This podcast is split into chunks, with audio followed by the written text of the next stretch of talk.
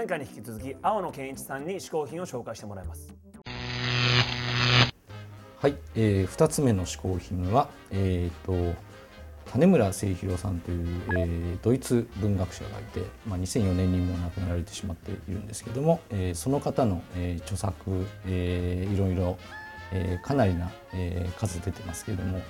えー、そういったものを紹介しようと思います。えーまあ、この人は、えーまあ、ドイツ文学者と言われてますけれども、まあ、映画だったり、えーまあ、一番有名なのは幻想文学の世界ですね。えー、映画アート、えー、それから、えー、後年になると温泉とか、えー、そんなことまでこう幅広いジャンルを、えー、渡り歩いて、えー、それを、えー、いろんなものの断片をつないで独特の世界を文章で表現していたような方なんですけれども、えー、僕の大好きな、えー、谷村末広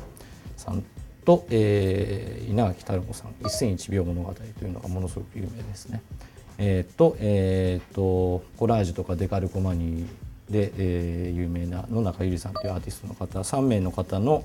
えー、共著で、えー、コリントン教登場という、えー、とても美しいこんなのが見えますかね。こういうアート作品が封入されてて、まあ、あとは文章が入ってるんですけど、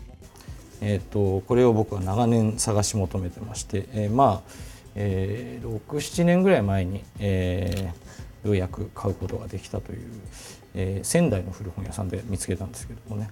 えー、すごく素敵な本です。初期のお仕事で有名なのは、えーと、ザッヘルマゾッホ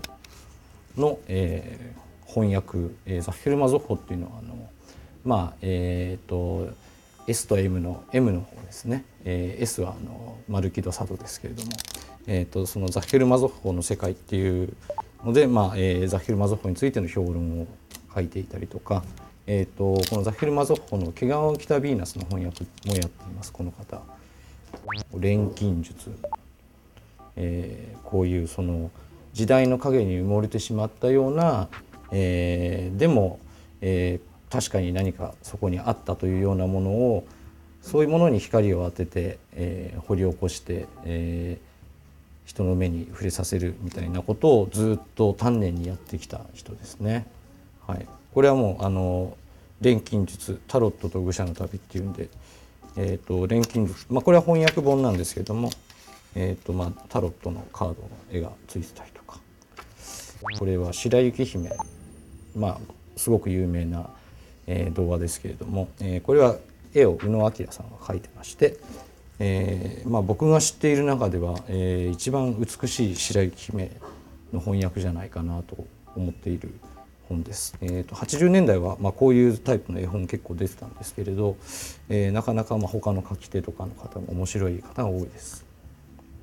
あとはまあこれも初期の仕事で「えー、ドラキュラ・ドラキュラ」っていう、えー、ドラキュラ吸血鬼物語に関する、えー、アンソロジーですね、えー、いろんな人の話をまとめて、えー、一冊にしたもので、えーとまあ、この時代は、えー、こういうその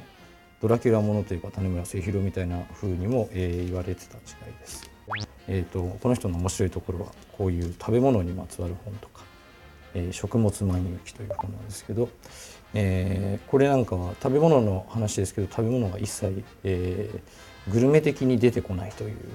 えー、ちょっとひとひね聞いた面白い、えー、食べ物にまつわるエッセイですとか、えー、亡くなった後最近出た、えー、2012年に出た、えー、ものですけれども、えーとえー、怪奇幻想奇想文学集というあの翻訳集で発表されていなかったものが、えー、2012年に出ました。えーとまあ、まだこういうものが出てくるっていうのは本当にいま、えー、未だに影響力の衰えない人なんだなというふうに、えー、感じますね。これは谷崎潤一郎の「美食クラブ」という、えーまあ、単行本文庫本ですけどもこれのアンソロジー「えー、変者も」えー、種村末広さんがやってます。えー、自分はすごく、えー、文章を書く仕事では影響を受けててこの僕の、えー、センスながら、えー、こんな本を出してるんですけれども「えー、迷宮行き」という本を出してますが、えーと、この中でも、えーと、種村末広さんのことを書かせてもらって、えーとまあ、たまたま、えー、と奥様がご存命で、えー、と原稿を見ていただくことがあったんですけどもあのお褒めの言葉をいただいて文章を書いててよかったなというふうに、えー思ったそんなエピソードが、えー残っております。えーという感じで、え2つ目の嗜好品は、えーとドイツ文学者であり演奏文学者、えー谷村重弘さんの著作集でした。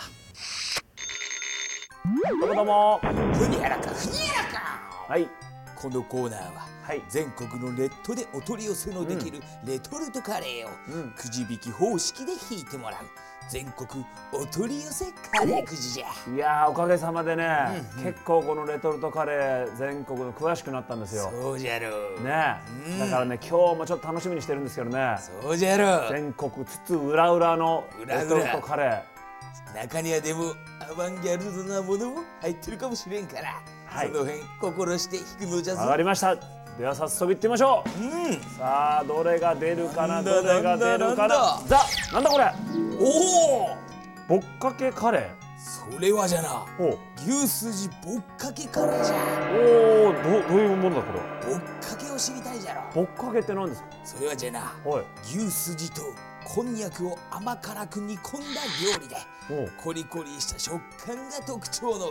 神戸の名物なのじゃ。ほう神戸の名物ぼっかけが入っている。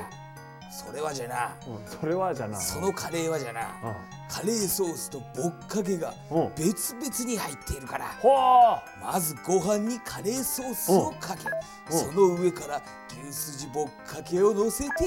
お召し上がりくださいじゃ。うへえじゃあ2つ入ってるわけですかこの中に。そうじゃ。なるほどこれちょっと新しいですね。新しい感覚じゃ。じゃあちょっと試します。うんはい。食べて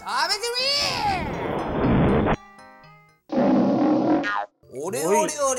両手に持ってますね。これは珍しいですよレトルトとしては。ほうほうほうほう。カレーとうん。へそれにかけるこのぼっかけというのが別々できてるえそれかけて食べんだ。このねぼっかけというのは、はいはい。こんにゃくと牛すじを煮込んだこのねちょっと甘く煮込んだ。もうそれだけで美味しそうじゃん。これだけでだからまあこれだけでいろいろお好み焼きに入ったり、んうんうんラーメンに入ったりいろいろこういろんなことできるらしいんですけどこのカレーにかけちゃうというちょっとはいはいはい。かけてみましょうか、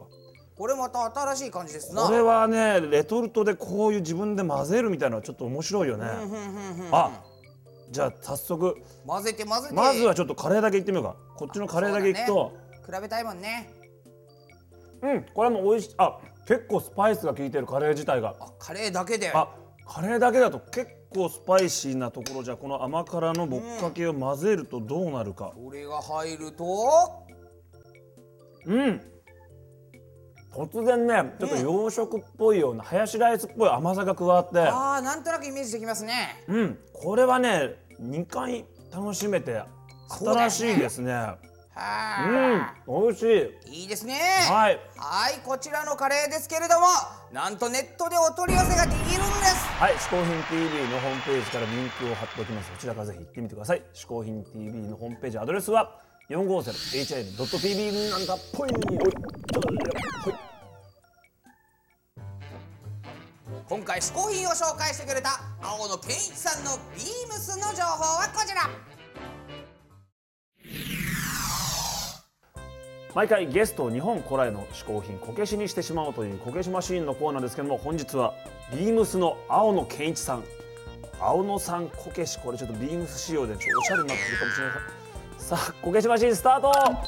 ギョロロロン。さあビームスこけし。ビームスこけし。おやっぱりねちょっとおしゃれな似ているしなんだろうこけしなんだけど妙に品があるこけしが出てきました。というわけで青野健一さんこけしゲットだ